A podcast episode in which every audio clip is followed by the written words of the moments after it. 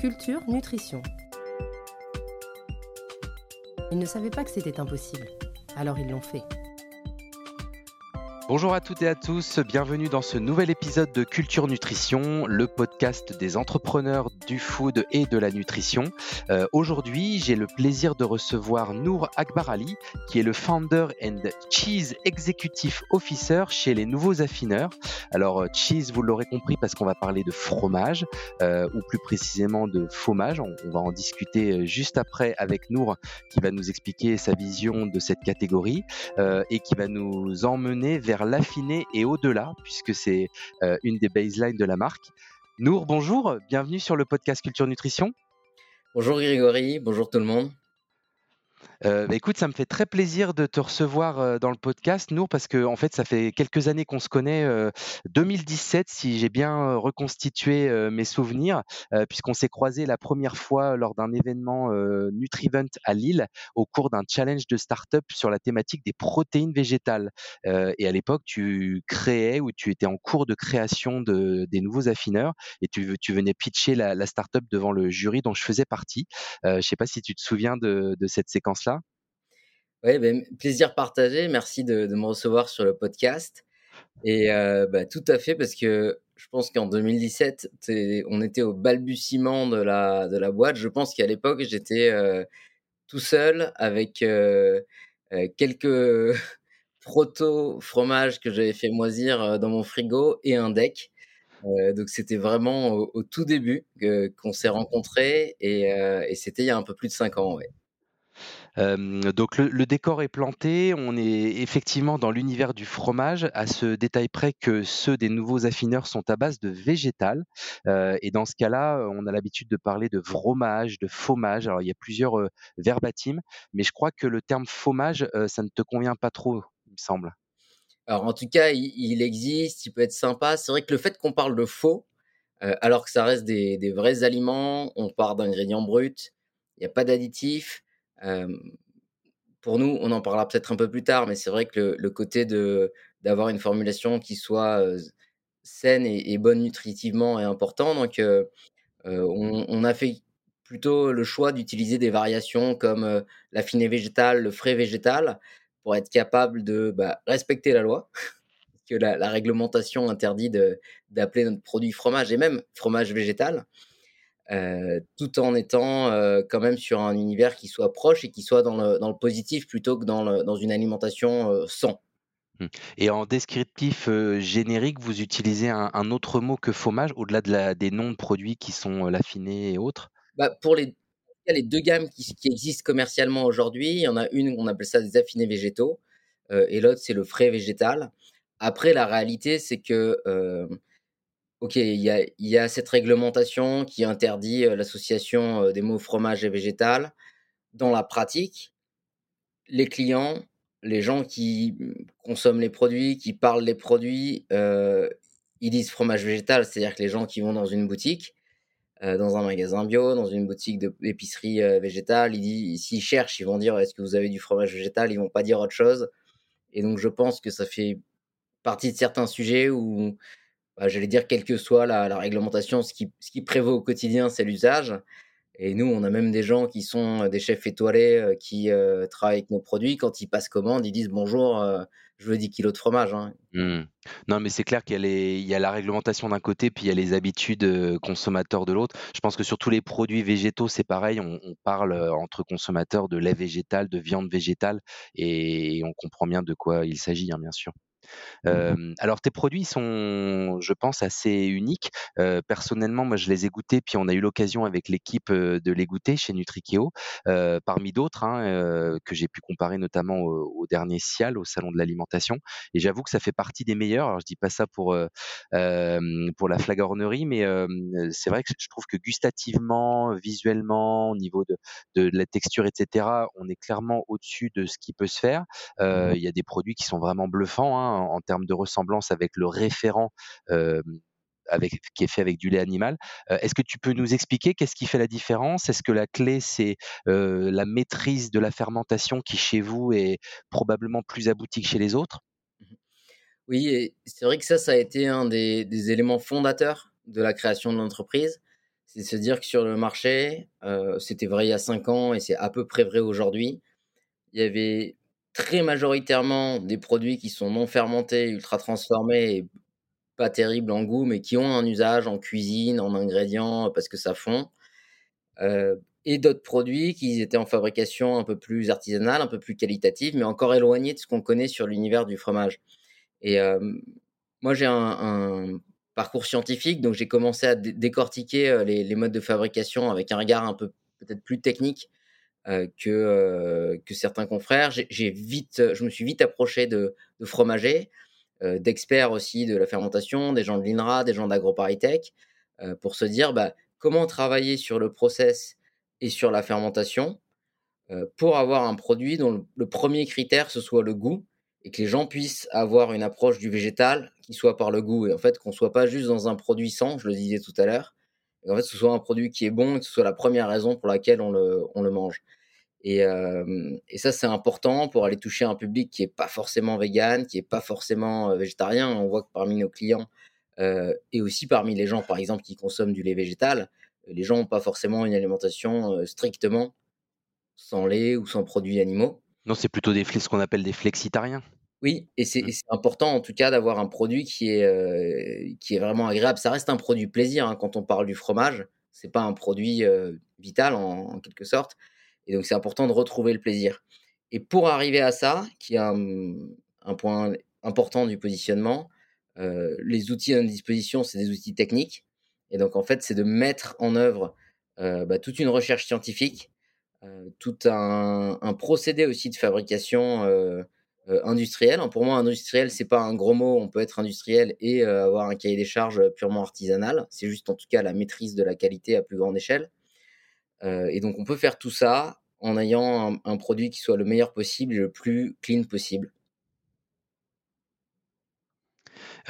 et est-ce que tu peux nous en dire plus, alors sans révéler des, secrets industriels sur ce process de fermentation? En fait, vous essayez de vous approcher au plus proche de ce qui est pratiqué sur les fromages traditionnels, y compris sur l'affinage en cave, etc. D'où aussi peut-être le nom de la marque. Ouais, il y a, deux grandes étapes dans notre procédé de fabrication. la première étape, c'est qu'on va fabriquer une pâte végétale. Alors, on va partir d'ingrédients entiers au, tout début principalement dans nos produits actuels la noix de cajou et le soja, et ça évoluera euh, probablement. Euh, la première étape, c'est qu'on va fabriquer une, forme de pâte végétale. Et la deuxième étape, c'est qu'on va venir la fermenter. Si on fait le parallèle avec ce que va faire un fromager quand il travaille euh, le lait, lui, sa première étape, il fabrique un cahier. Donc, il prend du lait qui va transformer en une base un peu plus solide. Et la deuxième étape, c'est qu'il la fermente. Et là où c'est important, c'est que bah, sur la première étape, comme notre matière est très différente, le procédé lui-même est très différent. Donc là, il a fallu repartir vraiment de zéro en disant bah, comment on fait pour avoir quelque chose d'intéressant avec du végétal.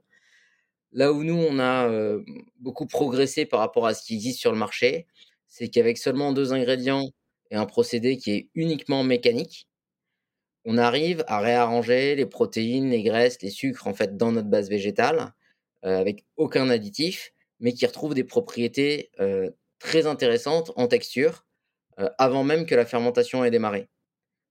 Et une fois qu'on a ce produit, on vient mettre des ferments à l'intérieur et là démarre une étape de fermentation qui, du point de vue des outils, va se rapprocher beaucoup de ce que fait un fromager. Tu parlais à l'instant de, caves, et effectivement, on travaille dans ce qu'on appelle euh, des caves ou des halloirs qui sont euh, contrôlés en température, en humidité, en ventilation. une grosse partie du savoir-faire, ça va être de comprendre comment évolue euh, le produit pendant les jours d'affinage et qu'est-ce qu'on doit lui apporter? Un peu plus d'eau, un peu plus de ferment, est-ce qu'on doit le retourner? Et donc ça, c'est euh, quelque chose qui se construit puisqu'évidemment, euh, la matière étant différente, le process n'est pas un copier-coller de celui qu'on aurait sur un fromage parce que les ferments vont pas se comporter de la même manière, c'est pas forcément les mêmes ferments, mais l'idée en tout cas c'est de, s'appuyer sur cet outil technologique qui existe déjà et de l'adapter à, à, des nouveaux, nouveaux ingrédients. Oui, donc on sent vraiment que ce ce process de fermentation, il est au cœur de votre savoir-faire, il est au cœur des engagements aussi de des nouveaux affineurs. Je pense notamment, heu, au consortium public-privé, heu, du Grand Défi des ferments du futur, qui est coordonné par l'INRAE et dans lequel vous êtes partie prenante. Il y a également un autre projet, heu, qui s'appelle Cost Action Pimento, si mes sources sont bonnes, qui, veut placer l'Europe à la pointe de l'innovation sur les aliments fermentés. Là aussi, vous êtes impliquée dans ce projet. Est-ce que tu peux nous parler de pourquoi vous souhaitez être aussi impliqué sur des projets de pointe comme ceux-ci, de recherche sur la fermentation? Alors, la fermentation, dans notre procédé, ce qui est important, c'est que ça permet, et alors pas que chez nous, mais en tout cas, la fermentation permet de transformer à la fois la texture, le goût, la conservation et la nutrition, des aliments qu'on fermente.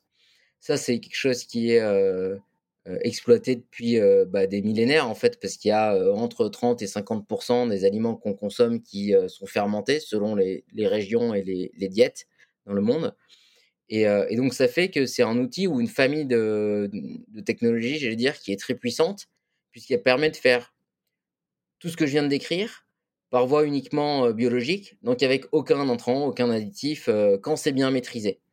Et d'ailleurs, le quand c'est bien maîtrisé est important parce que si on fait n'importe quoi, ça peut, heu, causer un risque aussi, heu, sur la santé.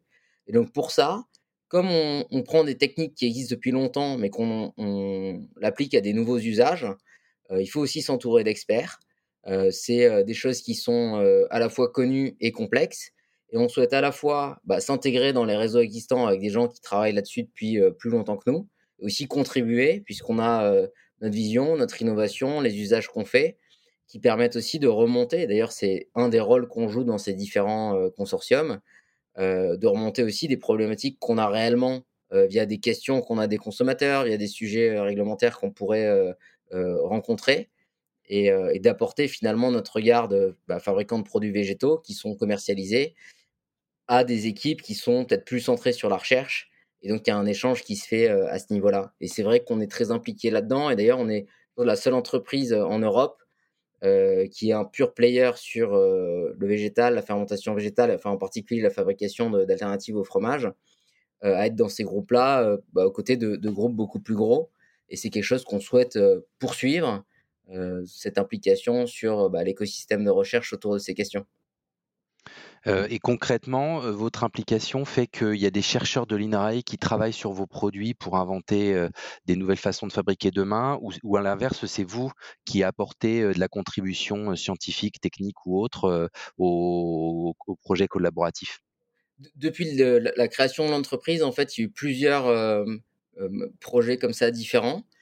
Par rapport à l'accompagnement aux équipes de recherche, en fait, très tôt dans la création de l'entreprise, on a eu des collaborations et de l'accompagnement avec des équipes, heu, de recherche de l'INRAE, d'AgroParisTech qui nous ont beaucoup accompagnés sur des questions, heu, scientifiques et techniques.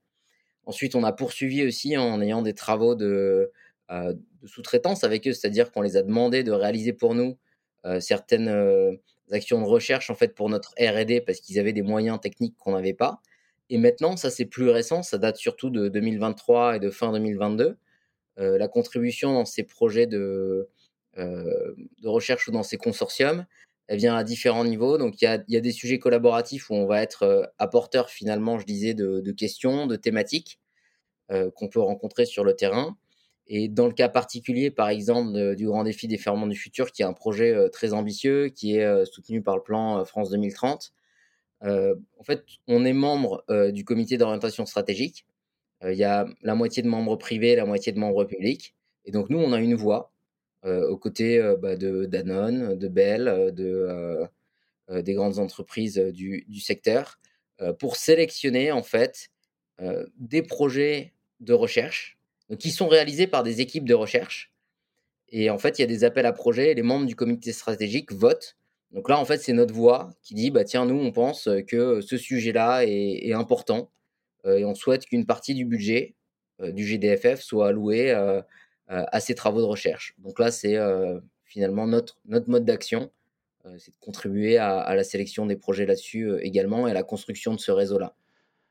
si tu veux bien, j'aimerais bien qu'on parle de l'aspect environnemental aussi sur, vos produits parce que forcément quand on parle de végétalisation de l'alimentation, il y a très rapidement derrière une motivation aussi, durabilité, impact sur la planète.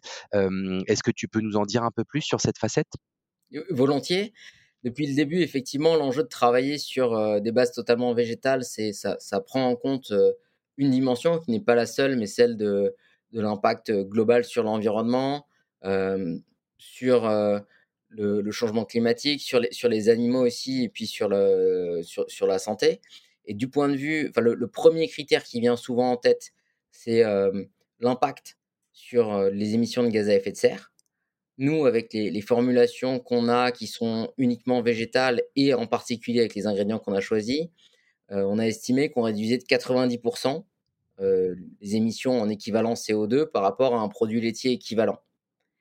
Pourquoi?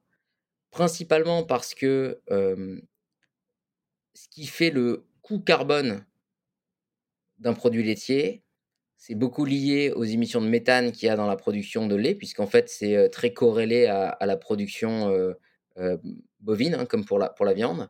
C'est principalement du lait de vache qu'on utilise. Et le, méthane a un pouvoir réchauffant sur l'effet de serre qui est beaucoup plus important que le carbone. Donc en fait, déjà, on passe sur une source végétale qui n'a pas cet impact-là.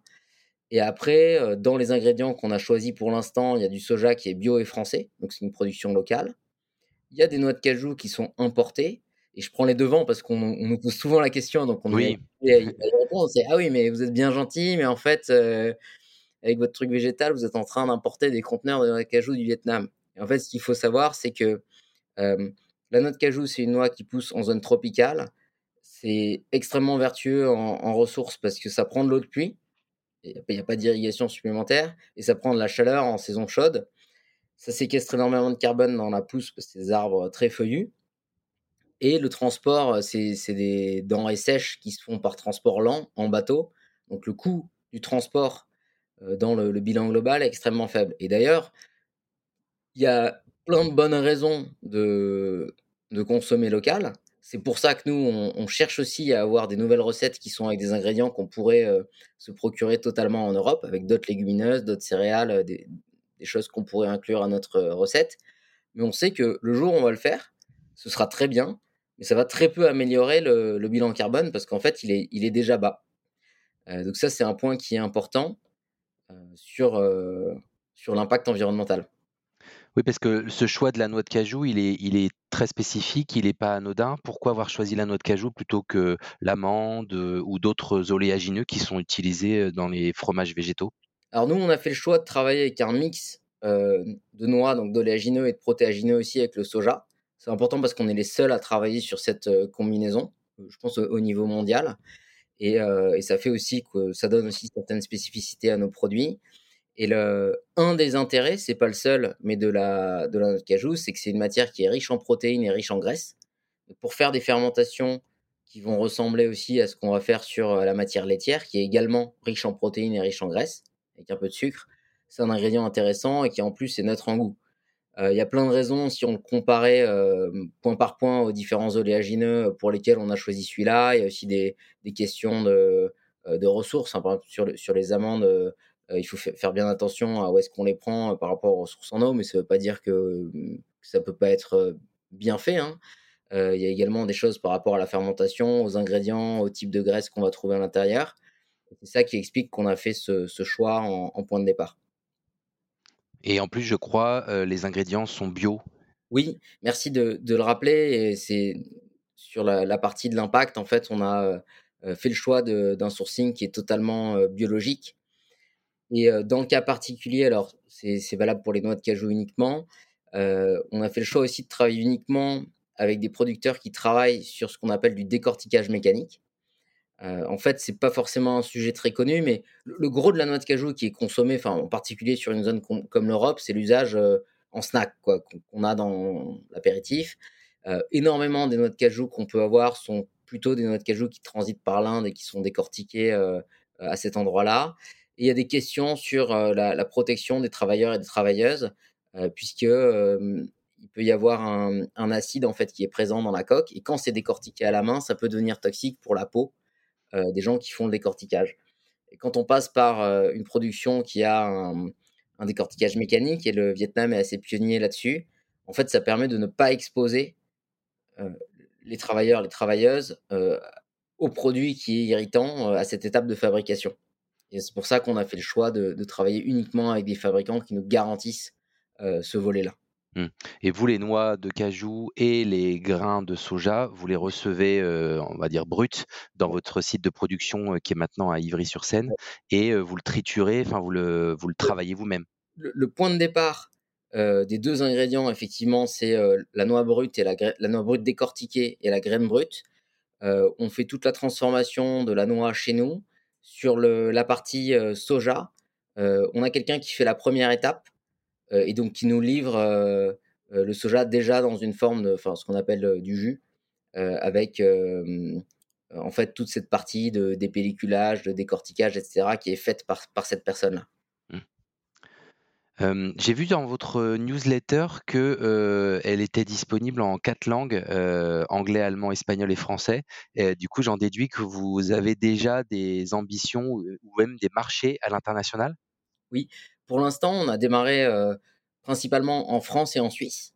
On est présent en Suisse depuis euh, la fin de l'année dernière et donc en, France depuis euh, quelques temps avec une accélération maintenant. Et c'est vrai que le double positionnement d'avoir un produit qui soit bah, exigeant sur le goût et aussi avec une marque française, en fait, fait qu'on a un intérêt fort de, nos voisins, ou d'ailleurs souvent les questions d'alimentation végétale sont un peu plus dynamiques qu'en France.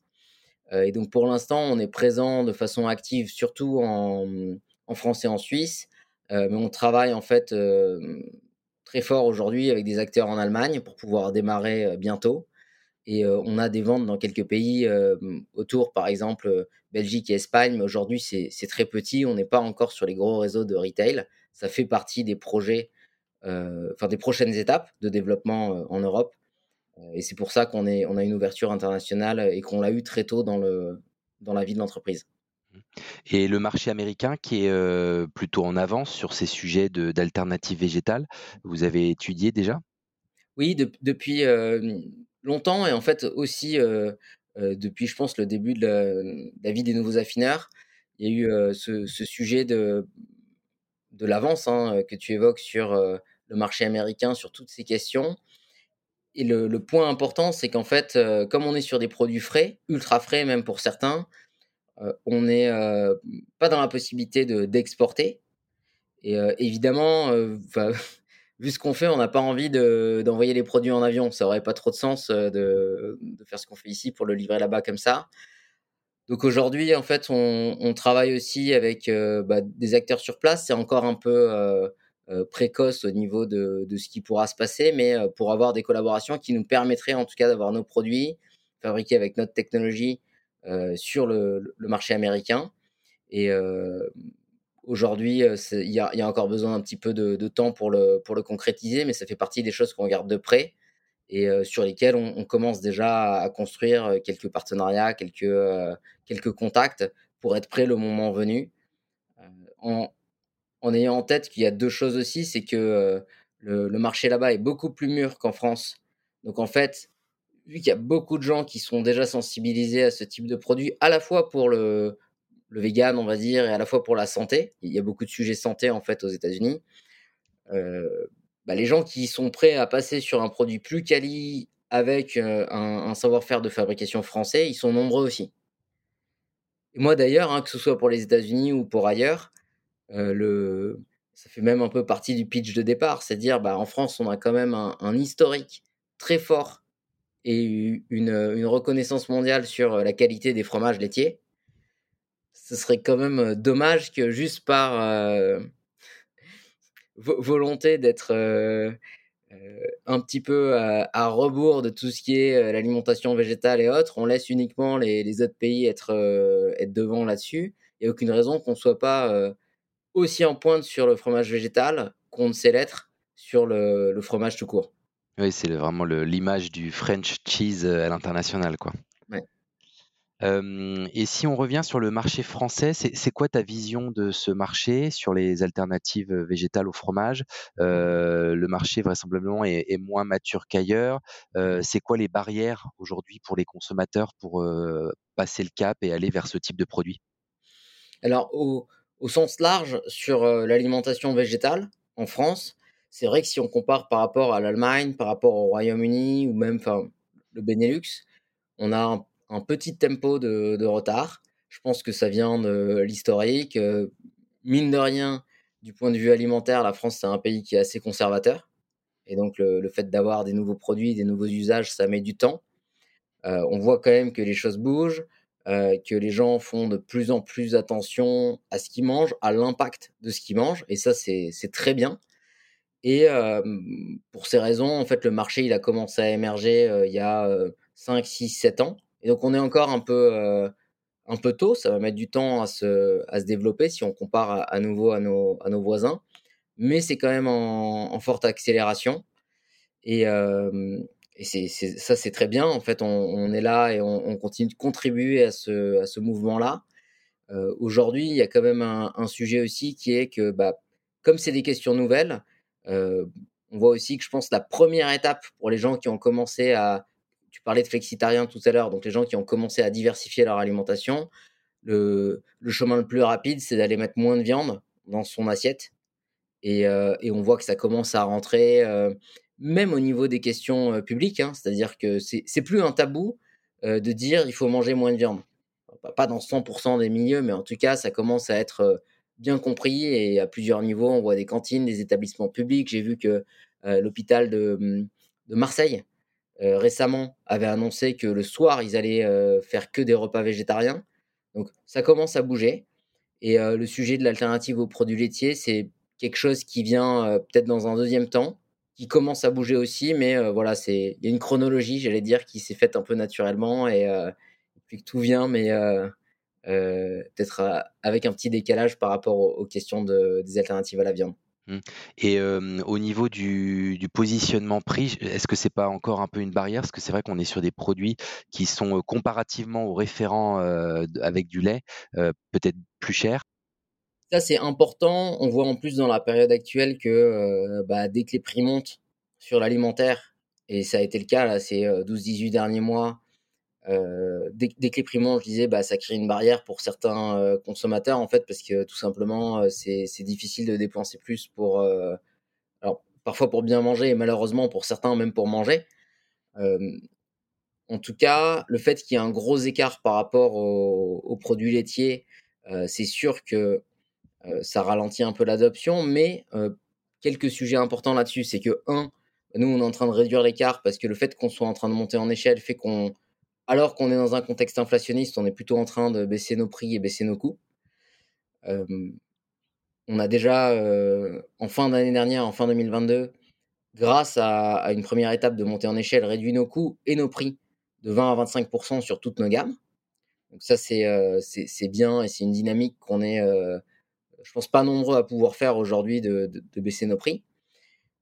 L'autre élément, et ça c'est un élément de réalité, c'est que Aujourd'hui, quand on achète du fromage, euh, alors il y a une petite partie de l'écart qui fait aussi que nos produits sont bio et, le gros du marché du fromage est plutôt en conventionnel, mais quand on achète du fromage, il y a beaucoup de subventions sur l'ensemble de la chaîne de valeur. Euh, malheureusement, les gens qui sont dans la profession de l'élevage laitier, euh, c'est des gens qui sont très peu rémunérés. Et, c'est triste à dire, mais quand on paye pas bien les gens, le produit est moins cher à la fin et également tout ce qu'on va appeler les externalités liées à un mode de fabrication ou un autre. Alors, pas que sur le laitier, aujourd'hui c'est le cas sur l'ensemble en fait des, questions alimentaires, elles sont pas répercutées sur le prix. et donc tout ça mis bout à bout fait qu'aujourd'hui, évidemment, si on veut avoir un produit qui est clean, avoir un produit qui est bio, qui est exigeant sur le sourcing, hein, je parlais des sujets plutôt RSE tout à l'heure, ça fait qu'on a un produit qui est un peu plus cher, on a des gens qui sont prêts aujourd'hui à mettre ce prix-là parce qu'ils comprennent pourquoi on le fait. Et c'est pour ça qu'il faut travailler à la fois sur euh, continuer à améliorer notre, euh, notre performance pour baisser les coûts et continuer à faire de la pédagogie. Et après, il y a un autre point, c'est que pour atteindre la, fameuse parité prix qui est euh, sollicitée par beaucoup de monde en disant bah, pour que le végétal puisse être accessible, il faut qu'il y ait une parité prix. moi, je suis convaincu de deux choses. C'est qu'il faut que nous, producteurs, on continue de baisser les prix et d'améliorer notre, notre production, notre qualité productive. Mais il faut aussi qu'il y ait un peu de régulation et que les, les prix des produits animaux augmentent pour tenir compte de leur impact environnemental, de ces externalités négatives, de leur impact sur les conditions aussi d'élevage. Et je crois qu'il n'y a pas longtemps, il y a eu une remarque qui a été faite par, je ne me rappelle plus quel organisme en France, mais qui a dit ouais, il faudrait qu'on arrive à, je cite, inclure le prix de la souffrance animale dans le prix de la viande. Et je crois que c'était en lien avec une publication qui est récemment sur les conditions de transport des animaux en Europe qui malheureusement circulent beaucoup et du fait que bah, même quand on consomme un produit, par exemple, qui vient d'un élevage français, il y a tout un jeu de, transport des animaux entre différents pays parce qu'ils vont être élevés à un endroit, abattus à un autre, mmh. consommés dans un troisième. Quoi. Donc c'est une question complexe. Ouais, ouais, c'est un, cette notion de prix, elle est très intéressante, en tout cas de valeur des aliments. Euh, et c'est évident que mmh, la, la valeur aujourd'hui des produits alimentaires, elle n'est pas, euh, elle est pas la, la, bonne parce que, comme tu disais, il y a tout un tas de systèmes de, de subventions, d'aides qui peuvent euh, venir baisser les prix bah, plutôt vers le bas. Mmh. et ce concept d'externalité négative qui est hyper important, c'est le chef Thierry Marx qui, lorsque il y a eu polémique là il y a un ou deux ans sur la baguette, je sais plus à combien elle était en, en supermarché, enfin en, en tout cas vraiment pas cher la baguette de pain. Et il disait, bah voilà, cette baguette, en fait, vous la payez trois fois. Vous la payez une fois à la caisse, une fois sur, sur votre santé parce qu'on utilise des farines de vraiment de, de, de, mauvaise qualité, et puis une troisième fois sur l'environnement parce que là aussi, euh, pour produire ce blé à ce prix-là, bah, il a fallu soit le faire venir de loin, soit le produire avec des intrants chimiques et autres pour avoir un maximum de rendement. Donc je pense que c'est un, un, vrai débat qui en effet dessert les, les, petites marques qui cherchent à bien faire comme vous, euh, parce que vous, pour le coup, c'est la vraie valeur des choses. Euh, il y, a, plutôt des externalités positives dans, dans votre proposition de valeur que, à contrario, tout le côté négatif. Est-ce que quand tu parles de parité des prix, c'est parité entre le produit végétal et son référent animal? Bah, En tout cas, nous, c'est ce qu'on nous demande souvent. Mmh. C'est est-ce que vous serez capable demain d'être au même prix que du fromage? Parce que bah, c'est bien gentil tout ce que vous nous racontez, mais si vous êtes 50% plus cher ou deux fois plus cher, c'est trop difficile pour les gens et c'est normal qu'ils passent pas au végétal. Enfin, c'est en tout cas une objection qui nous est faite souvent. C'est pour ça que je dis que oui, c'est important, mais ça, il faut pas oublier qu'il faut que ça vienne de deux endroits. C'est une amélioration des prix des produits végétaux en gardant la qualité, mais très certainement une révision peut-être à la hausse de certains produits animaux pour tenir compte de, tout ce qu'on vient de dire. C'est ça. Ce qui est un peu difficile à entendre en ce moment avec le contexte inflationniste qu'on connaît. Et après, ça me donne envie de faire un commentaire, alors qui est peut-être euh, un pas de côté par rapport au, cœur de la discussion, mais euh, moi, avec les nouveaux affineurs, c'est euh, là où j'ai mis, j'ai commencé vraiment à travailler dans, dans le monde de, l'alimentation. Avant, euh, je m'y intéressais, mais par intérêt personnel en fait, et j'étais plutôt dans d'autres activités. Euh, j'étais dans l'industrie, mais pas alimentaire. Et, et, ces différentes années, j'ai quand même fait un constat. Euh, malheureusement, j'ai pas la solution, mais en tout cas, c'est le constat d'un problème important, c'est qu'aujourd'hui, le la façon dont est organisée la production et la distribution alimentaire en France, euh, quand tu fais quand même une analyse de la valeur et tu regardes où, où sont les différentes euh, marges, bah, malheureusement, en fait, un produit dont on cherche en, grande distrie à avoir un, un, positionnement prix assez standard, c'est-à-dire qu'on veut pas trop de produits au-dessus de 2-3 euros. Mais euh, quand on enlève la part du retailer, la part de, du transporteur, la part du, du transformateur, mais en fait, sur un produit à 2 ou 3 euros, il reste quelques dizaines de centimes pour les ingrédients. Et, euh, donc pour le producteur, c'est-à-dire vraiment l'amont euh, l'amont agricole. agricole. Et donc en fait, là, alors je dis bien que j'ai pas la solution, parce qu'après, euh, on va me dire que je suis naïf et idéaliste, mais bon, c'est parfois important. c'est que malheureusement, en fait, ça met aussi de la pression sur les producteurs. Alors, je parle même pas de l'amont agricole, je parle des, des transformateurs à aller chercher un, un amont agricole qui est moins qualitatif, mmh. parce qu'il y a une pression sur les prix qui est énorme. Et, euh, et là où c'est très dur, c'est qu'en fait, il faut continuer d'avoir une, une éducation qui pousse les gens à, je pense, à, à être prêts à dépenser un peu plus pour, pour mieux manger.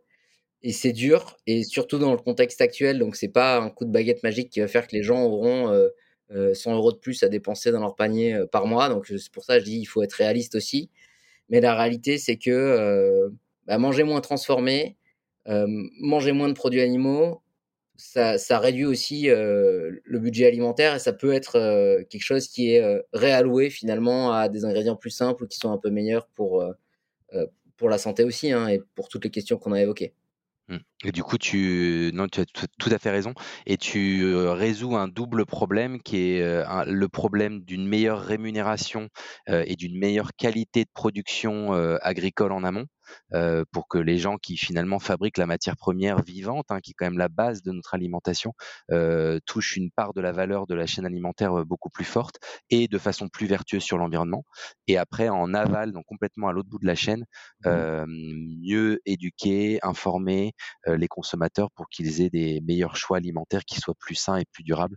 on est tout à fait d'accord. Oui écoute, je, mmh, on a pas mal parlé de l'entreprise. juste avant qu'on enchaîne sur, ton parcours à toi, est-ce que tu peux nous donner quelques chiffres, quelques, repères sur l'entreprise? combien vous êtes, les perspectives de chiffre d'affaires, de croissance? Enfin voilà, nous donner un peu des ordres de grandeur de là où vous en êtes et là où vous allez. Oui, très bien. L'entreprise a un peu plus de 5 ans à l'époque, euh, bah, on, parlait de, notre première rencontre, donc je disais que c'était, euh, il y avait rien hein, à ce, moment-là. C'était le tout début, avant qu'on monte le, tout premier labo sur le campus d'AgroParisTech. Et euh, depuis, on a, pas mal grossi. Donc, il y a eu cette première phase de labo. On s'est installé sur un, pilote, donc un site pilote de production. On a des locaux qui sont en région parisienne, où sont regroupés les bureaux, la R&D, la production. Et aujourd'hui, on est une petite vingtaine. Euh, par rapport au, développement commercial, euh, la, première vraie année commerciale pour nous, ça a été l'année dernière.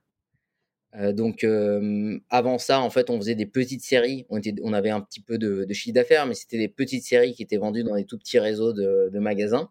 Et maintenant qu'on a depuis 2022 une capacité de production et une capacité de, monter en échelle, on est capable de travailler avec différentes enseignes, différents grossistes qui sont régionaux ou nationaux.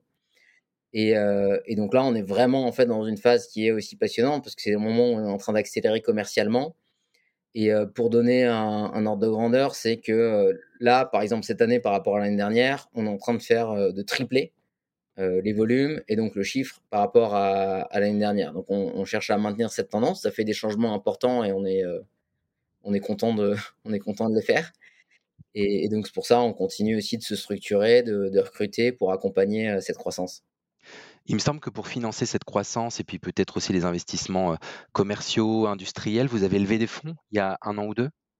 Oui, bah, alors juste avant de démarrer justement la, la construction de ce site pilote, ça s'est fait avec, l'entrée d'investisseurs, au capital. donc c'est, plusieurs fonds, qui l'un est spécialisé sur, la transition alimentaire, l'autre sur, l'impact des protéines alternatives.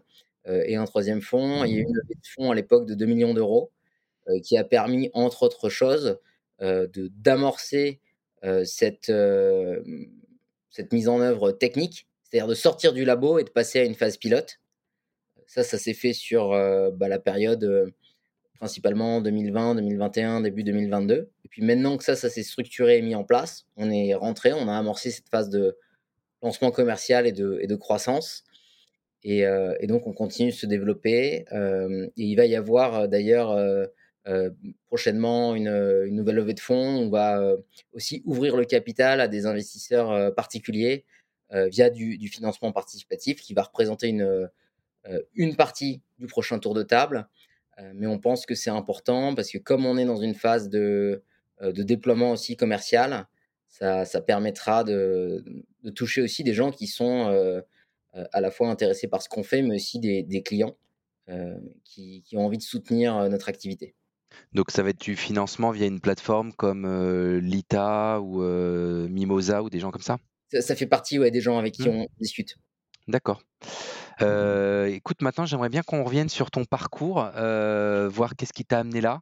Heu, tu as un master spécialisé en mathématiques appliquées, tu es diplômé de Centrale à Lille, donc voilà, un parcours très scientifique, très ingénieur, finalement pas grand chose à voir avec l'alimentation dans ton parcours antérieur. Alors qu'est-ce qui t'a amené, dans l'alimentation?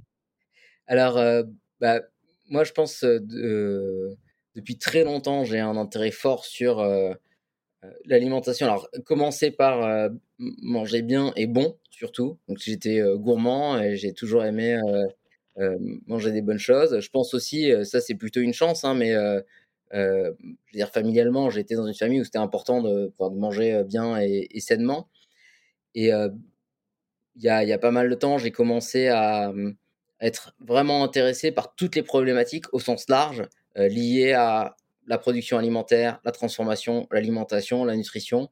Je trouve que c'est des sujets qui sont passionnants, alors à la fois avec, enfin, un regard, heu, scientifique. Il y a des questions qui, ont des enjeux très vastes, hein, politiques, économiques,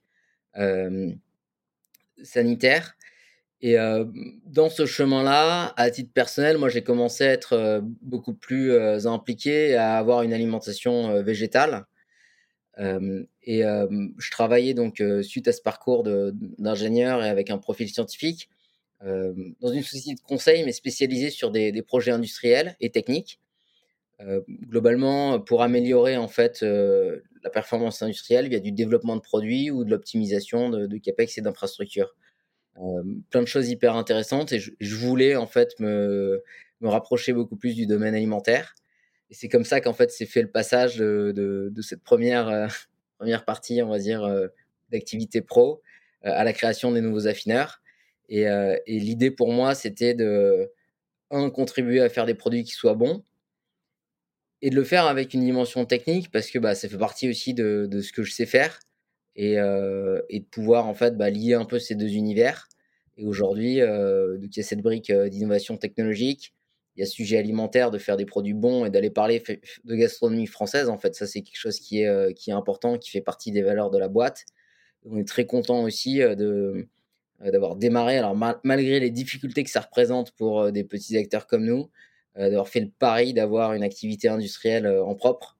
Parce qu'en fait, c'est un élément clé à la fois de, la maîtrise produit, de la maîtrise technique et de la chaîne de valeur et en tant qu'entrepreneur, pour moi, c'est un c'est un un atout aussi d'avoir une, une diversité de métiers dans une entreprise, heu, même si aujourd'hui on est on est petit, hein. On disait qu'on était une vingtaine, heu, mais on a quand même une grosse variété de de métiers qui sont représentés dans cette structure-là et heu, c'est très enrichissant, au quotidien. Mmh. Oui, parce que c'est finalement assez rare, dans des startups de vos dimensions d'avoir son propre, site industriel. Ouais. Et donc là, tu parlais de gastronomie. Ouais, la gastronomie et l'innovation sont sont 2 valeurs fortes, dans la boîte, c'est ça? Oui, c'est, bah, ça, c'est quelque chose de très important, en fait, que les produits soient bons. On parlait tout à l'heure de où est-ce qu'on en est en France dans le l'adoption, j'allais dire, des produits végétaux ou en tout cas de la diversification alimentaire. Moi, ce que je constate depuis toutes ces années, c'est que finalement le l'alimentation végétale je parle pas d'une d'alimentation, heu, stricte, végétalienne, mais en tout cas l'importance de l'alimentation végétale, dans son assiette. Maintenant, c'est quand même, de plus en plus connu on n'a pas encore observé, en tout cas au quotidien les choses bougent, mais si on regarde autour de nous, il y a pas une majorité de gens qui ont adopté une alimentation majoritairement végétale. Moi, je pense que les gens sont de bonne foi et qui sont convaincus que, c'est important et que si, le changement est difficile, c'est aussi parce que, il y a beaucoup de sujets sur lesquels il faut travailler. Un des sujets, c'est l'offre et il faut qu'on ait des produits qui soient bons. C'est quand même une barrière à l'entrée qu'il faut pas oublier et aujourd'hui sur le marché, il y a beaucoup de produits qui sont, moyens. Donc en fait, quelqu'un qui est, déjà végan, il bon, peut-être qu'il va pas faire la comparaison, donc il va se dire: «Bon, c'est moins gênant» et encore, il faut pas croire, les gens ont envie de bons produits. Mais à la limite, la personne qui, heu, continue de manger de tout, heu, si le produit végétal est moins bon, c'est déjà un critère en moins pour, heu, pour changer ses habitudes. Il faut que ce soit qualitatif, du point de vue nutritionnel et du point de vue de la transformation et il y a trop de produits qui respectent pas ce ce critère-là aujourd'hui dans ce qui est distribué Et après, il faut que ce soit accessible. Et accessible, c'est à la fois, on parle des sujets prix, mais aussi la capacité productive. Ça, c'est important. Et, l'enjeu, c'est vraiment d'être capable de répondre à ces trois sujets-là. Et d'où le, volet gastronomique qui, pour moi, est la partie émergée de l'iceberg. En fait, c'est ça le premier contact avec les, clients. C'est qu'est-ce qu'on présente et quel est son goût. Et finalement, le côté technique, qui est l'amont pour nous et qui permet d'arriver à ce résultat-là. Donc, c'est vraiment bah, deux, piliers, en tout cas, de, euh, l'entreprise depuis qu'elle a démarré. Mmh. Et toi-même, tu es végétarien, végétalien? Enfin, Est-ce que ça a été une motivation supplémentaire? J'aime pas me décrire ni, ni comme l'un ni comme l'autre parce que enfin, concrètement, je mange j'ai une alimentation qui est 99 et quelques pourcents végétale. donc, des gens, pour certaines personnes, ils vont dire ah mais ils mangent vegan et puis pour d'autres, je vais être extrêmement laxiste. Mais non, en réalité, c'est pas, enfin, moi j'ai pas de d'approche identitaire de, ce sujet-là. Euh, je pense que c'est euh, euh, crucial d'avoir une alimentation qui est majoritairement végétale. À titre individuel, je me, je me sens mieux et je, suis plus satisfait d'avoir une alimentation qui est totalement végétale et, et c'est en accord avec, avec mes valeurs et avec certains sujets qui sont importants pour moi du point de vue éthique. Mais après, voilà, je, je pense qu'il faut le, promouvoir de façon positive et nous, un des, axes de communication qu'on a essayé d'avoir euh, pour les nouveaux affineurs, c'est finalement de. On parlait du goût, mais en tout cas d'avoir cette notion aussi de, partage. Euh, une des, euh, des phrases que tu peux voir sur nos packs, c'est vegan à la française. En fait, quand on parle d'un produit, je suis, je suis très content de parler d'un produit vegan. C'est facile à lire en fait. Hein. c'est quelle est la, la, composition des ingrédients, ou quel est son process de fabrication et, fait-il appel ou non à euh, des produits ou des process issus de l'exploitation animale? Donc c'est facile à lire et c'est important. Et justement, c'est un parti pris. Il y a beaucoup d'études qui ont démontré que quand on présente un produit comme vegan par rapport à un produit plant-based, il se vend moins bien. Mais je pense que malheureusement, il y a beaucoup d'a priori négatifs en fait sur ce mot-là parce que c'est pas connu. Et tu parlais de Thierry Marx. Moi, quand je vois les chefs, ils font, euh, ou même Pierre Hermé, il fait sa bûche vegan, il dit pas c'est une bûche alternative végétale, il dit c'est une bûche vegan. Et il faut être acteur en fait aussi de parler positivement de ce mot-là. C'est pas un tabou. quand on fait un produit vegan, on, ne met pas un pistolet sur la tempe des gens en leur demandant de devenir vegan. Et il y a un truc qui est intéressant, c'est que c'est des produits qui peuvent être partagés par tout le monde. Et cette notion de vegan à la française, ça regroupe pour moi le fait de faire des produits qui soient bons. C'est le, côté gastronomie française. Et c'est aussi la, notion de commensalité, c'est-à-dire de partager son repas c'est un truc aussi très français. Enfin, déjà, quand on pense au plateau de fromage, c'est un plat qu'on partage à, plusieurs. Et euh, de se dire, bah, en fait, c'est euh, une alimentation qui, indépendamment des préférences de, chacun ou chacune, est aussi un dénominateur commun qui peut euh, convenir à tout le monde. Et, ça, c'est, je trouve, quelque chose d'extrêmement positif et d'extrêmement puissant. mais a priori, en fait, si je fais un, un plat euh, végétal, un plat vegan, euh, si j'invite des gens, ah, je mets de côté euh, potentiellement l'allergie de quelqu'un à un ingrédient, mais a priori tout le monde va pouvoir le manger, indépendamment de ses, préférences, de ses convictions, et, même j'allais dire parfois il y a des, questions religieuses hein, sur l'alimentation, et ça, c'est un dénominateur commun assez puissant, et je trouve qu'on essaye de, véhiculer autour de cette notion de, partage d'un produit que tout le monde peut manger. Mmh on, voit que tu as une démarche qui est hyper cohérente du début à la fin, à la fois perso et pro, à, travers les engagements environnementaux, le souci des sourcing et de, la maîtrise des filières d'approvisionnement, ton ta cohérence entre ton tes, habitudes alimentaires et les types de produits que tu développes. Comment tu fais pour aligner cet état d'esprit au sein de ton entreprise parmi bah, tes collaborateurs, ton équipe qui est en train de grandir et tous les gens que tu recrutes? Alors, par rapport au recrutement, enfin par rapport à l'équipe, un truc qui est intéressant parce que ça aussi c'est une question qu'on nous pose souvent. c'est bah, est-ce que les gens dans l'équipe sont véganes ou autres? En fait, pas du tout. Enfin, on va dire, euh, bah, l'équipe est très variée de ce point de vue-là. Euh, ça n'a jamais été euh, ni une question ni un critère de, recrutement pour plein de raisons. déjà parce que si on, c'est déjà assez dur de recruter, donc si on, s'imposait ça comme critère, on n'irait pas loin. mais en plus parce que justement, en fait, on, l'entreprise, on va dire, c'est un, c'est un véhicule ou c'est un un endroit où les enfin, les gens viennent travailler pour pour l'objectif qui correspond à tout ce qu'on a cité avant, pour ses produits, pour leur impact et cetera et finalement, en fait, heu, quelqu'un qui qui vient et qui travaille au quotidien chez nous et qui contribue à tout ça, heu, son impact, il est hyper important. Même si à titre perso, en fait, il est pas, est pas végan et heu, l'autre point, c'est que comme, je disais, on a une une variété de métiers qui est assez, grande, en fait, je pense qu'on peut parler à beaucoup de monde. Heu, on peut aussi avoir, une, heu, une diversité de personnes qui vont s'intéresser à des choses, différentes dans l'entreprise. Il y en a qui vont venir pour le le challenge, technique et l'innovation. Il y en a qui vont venir, un peu plus pour, beh, évidemment, hein, ces questions, environnementales, ces questions, éthiques. Il y en a qui vont venir, pour le les les problématiques commerciales et l'excitation aussi d'être sur quelque chose qui qui démarre et puis plein de gens qui vont venir pour un peu de tout ça à la fois. Mais, heu, ouais, je pense c'est diffé c'est intéressant, enfin, je vais dire de 1 essayer de communiquer le plus positivement, heu, possible. Heu, 2 d'être très ouvert et et je pense qu'avoir des gens qui ont un un parcours, heu, des idées différentes, c'est aussi important parce que la la société est comme ça, en fait. Si demain travailler que dans un entre-soi, heu, je pense c'est c'est pas forcément, heu, productif, non plus. Enfin, pro productif ou constructif, j'allais dire, pour véhiculer ses ses valeurs. Heu et donc je pense c'est quelque chose qu'on va essayer de de continuer et peut-être quelque chose qu'on fait pas assez par contre, je sais pas si, heu, les gens de l'équipe écouteront le podcast, mais, heu, c'est peut-être communiquer un peu plus en interne par contre sur ces fondamentaux, heu, qui je pense sont importants.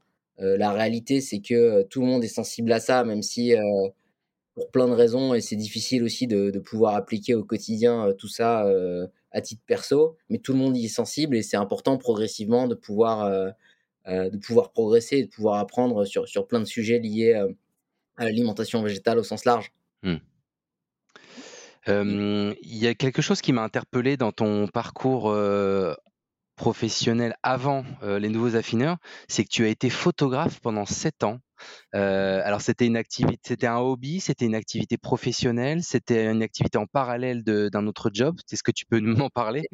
Ouais, beh, ça c'est un un un petit pas de côté effectivement, enfin en tout cas au dé au départ c'était une une passion perso et et pendant, heu heu, quelques années j'ai continué ça en je vais dire à la fois en hobby et et partiellement en hobby, heu, rémunéré. Heu, en en parallèle de de mes de ma vraie activité pro, heu, en tout cas, mais ça a jamais été, heu, un temps plein. Heu, donc c'est plus une, passion qui a un peu ralenti par la force des choses, heu heu, avec le les Nouveaux Affineurs, qui, captent toute mon énergie déjà, aujourd'hui. C'est toi qui fais les photos de produits peut-être? Non, plus du tout. Même pas? Juste légué, heu, tout le matériel de studio à à l'entreprise. Donc ici, on a un petit studio pour, pour l'équipe marketing. Mais non, je m'occupe plus du tout de de ça. J'en ai fait au tout début, à l'époque où, où on était, heu, beaucoup moins nombreux, heu, où on était 1-2 ou 3 évidemment. Mais, non, non, ça c'était, c'est plus un une une passion perso Mmh. et qui a pu continuer pendant quelque temps, voilà. C'est quel type de photos que tu réalisais? Bah, à à à titre, perso, plus des choses, j'allais dire, heu, liées évidemment, heu, qui peuvent se faire en voyage quand on a un peu plus de temps aussi, heu, pour, pour s'y poser et après j'ai travaillé sur, du portrait en studio, chose hyper intéressante pour apprendre à à travailler le la lumière, les éclairages, donc j'ai eu l'occasion de de creuser ça aussi. Et le déclic pour devenir entrepreneur, ça a été quoi? Parce que tu aurais si tu étais passionné par l'alimentation végétale, tu aurais très bien pu aller travailler, dans une marque qui développait cette activité-là? Hem, alors je je saurais pas, répondre à quel est quel est le déclic. Je pense qu'il y a 2 choses. Alors l'entrepreneuriat, il peut se faire via la création d'entreprise, mais en fait, il y a plein de façons de l'être, hein. En fait, ça peut être, finalement plus, comment on porte des projets, comment on les lance, comment on y on y contribue. Donc de ce point de vue-là, là, sur ce que je viens de dire, je pense que j'ai eu, heu, toujours un état d'esprit assez entrepreneurial et avoir envie de démarrer des choses. Heu et après concrètement, c'est in c'est intéressant, heu, ce sujet parce que pour moi, c'est pas une, fin. Heu, moi, j'ai jamais été dans un un état d'esprit en me disant, «Bah, il faut absolument que», j'en ai vu, hein, des gens à côté de moi pendant les études qui disaient: «Bah, moi, je sais pas encore ce que je vais faire, mais je veux monter ma boîte, quoi» et moi, j'ai jamais été trop dans ce sujet-là. Par contre, quand j'ai voulu démarrer, bah, je me suis rendu compte que ce qui m'intéressait, par exemple par rapport au sujet de, des alternatives au fromage, ça n'existait pas et qu'un bon moyen d'avancer, c'était de se, mettre, enfin de prendre le sujet à bras le corps et de, démarrer, de commencer à contacter des gens. Donc ça s'est fait en fait un peu, un peu naturellement, quoi, sans trop, sans trop réfléchir finalement. et, et c'est venu, ouais, c'est venu comme ça. Et quand je dis que c'est une une fin, enfin justement, c'est pas une fin et c'est plutôt un moyen, c'est que bah, par rapport à tout ce qu'on a évoqué, pour moi, c'est des choses qui sont importantes dans dans ma vie professionnelle et à sujet, à titre perso également. Et c'est sûr que, en tout cas, se lancer dans l'entrepreneuriat, ça permet d'avoir plus de liberté de ce point de vue-là, dans l'alignement des de l'activité, enfin pro et perso, que quand on est on rejoint une organisation. Mais c'est pas du tout quelque chose que j'aurais exclu, parce que pour moi, ce qui est important, en tout cas, c'est de d'avoir une organisation qui est en lien avec ce que j'ai envie de, de partager. il se trouve que bah, là, c'est moi qui l'ai démarré, mais c'est c'est pas un prérequis. Mmh. Et c'est quoi le coup d'après Tu seras où, toi et les nouveaux affineurs dans 5 ans, par exemple? Bah, Pour les nouveaux affineurs, je pense que là, on a démarré des, premiers produits, des premières gammes qui sont des, preuves de concept, on va dire. Et je, pense que même si on est très content de ce qu'on a fait et de comment se positionnent les produits par rapport au marché, on a énormément de progrès à faire. et que le, toute la R&D, tout le, potentiel des produits, on a beaucoup plus devant nous que derrière nous. Donc c'est continuer d'être très bon là-dessus, d'être impliqué sur toute l'amélioration produit, toute la démarche scientifique pour, pour répondre à tout ça. Et ça, ça va nous amener bah, sur aujourd'hui l'enjeu. Donc on a site pilote, c'est de l'amener rapidement à saturation. Et derrière va se poser la question à la fois du déploiement industriel, c'est-à-dire quel schéma on va prendre, est-ce qu'on construit une usine, comment ça se passe pour la suite et commercial. On parlait aussi du développement international. Je suis convaincu depuis le début et plus j'avance, plus je continue de l'être que bah voilà, avoir quelque chose qui est hyper exigeant du point de vue du goût, ça a du sens et qu'il faut continuer à, développer ça à la fois produit et marque et donc à pouvoir se développer peut-être demain avec des partenariats et pas toujours tout seul, mais à pouvoir se développer aussi hors Europe avec toujours cette même marque de fabrique.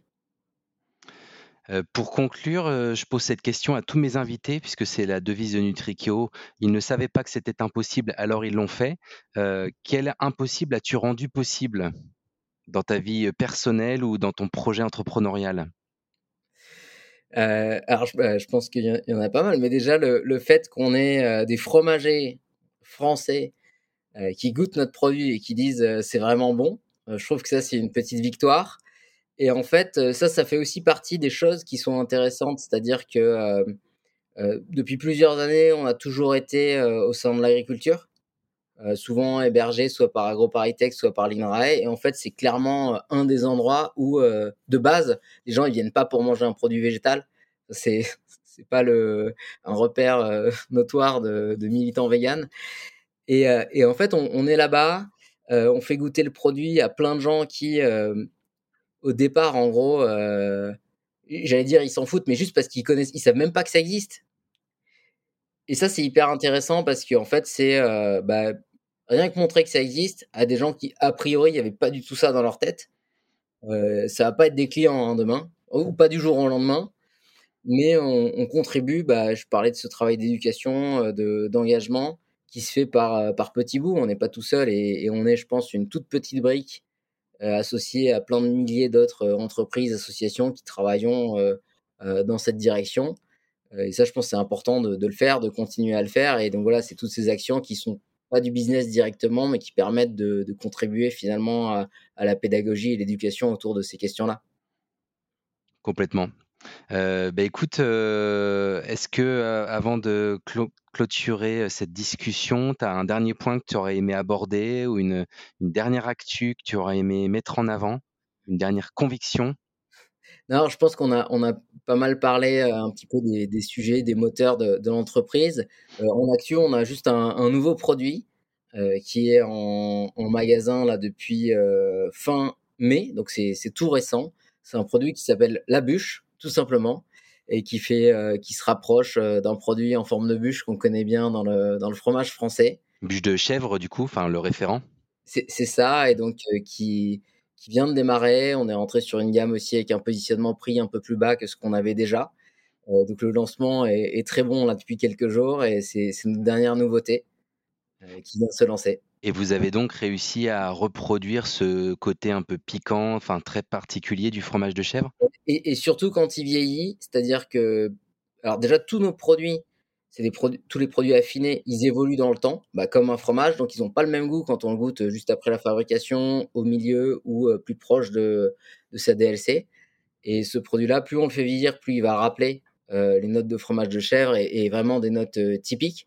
je ne sais pas si tu as déjà goûté ou pas, mais on va en reparler dès que tu l'auras testé. Non, je ne l'ai pas encore testé, mais du coup, ça me donne très envie.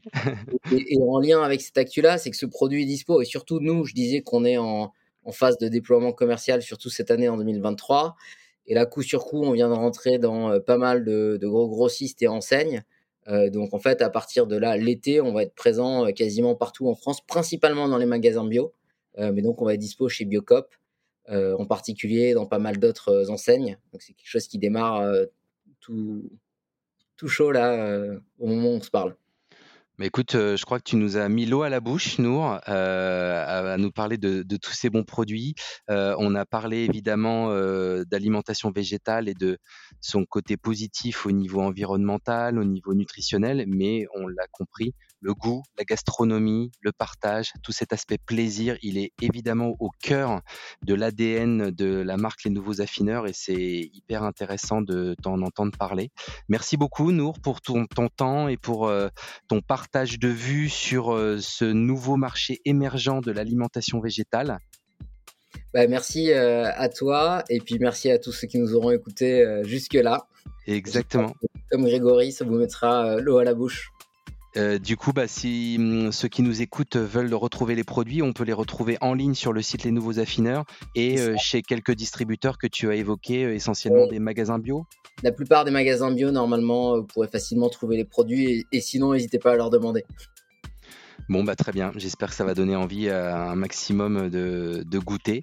En tout cas, merci à toutes et à tous de nous avoir écoutés jusqu'ici. N'hésitez pas à partager cet épisode ainsi qu'à découvrir d'autres euh, sur euh, Culture Nutrition, le site, euh, mais également sur toutes les plateformes de streaming audio. et également, n'hésitez pas à mettre des commentaires et des bonnes notes sur l'ensemble de ces plateformes pour qu'on puisse être écouté par un maximum. encore un grand merci toi Nour, euh, très bonne continuation et longue vie aux nouveaux affineurs et à très bientôt j'espère. Merci, au revoir.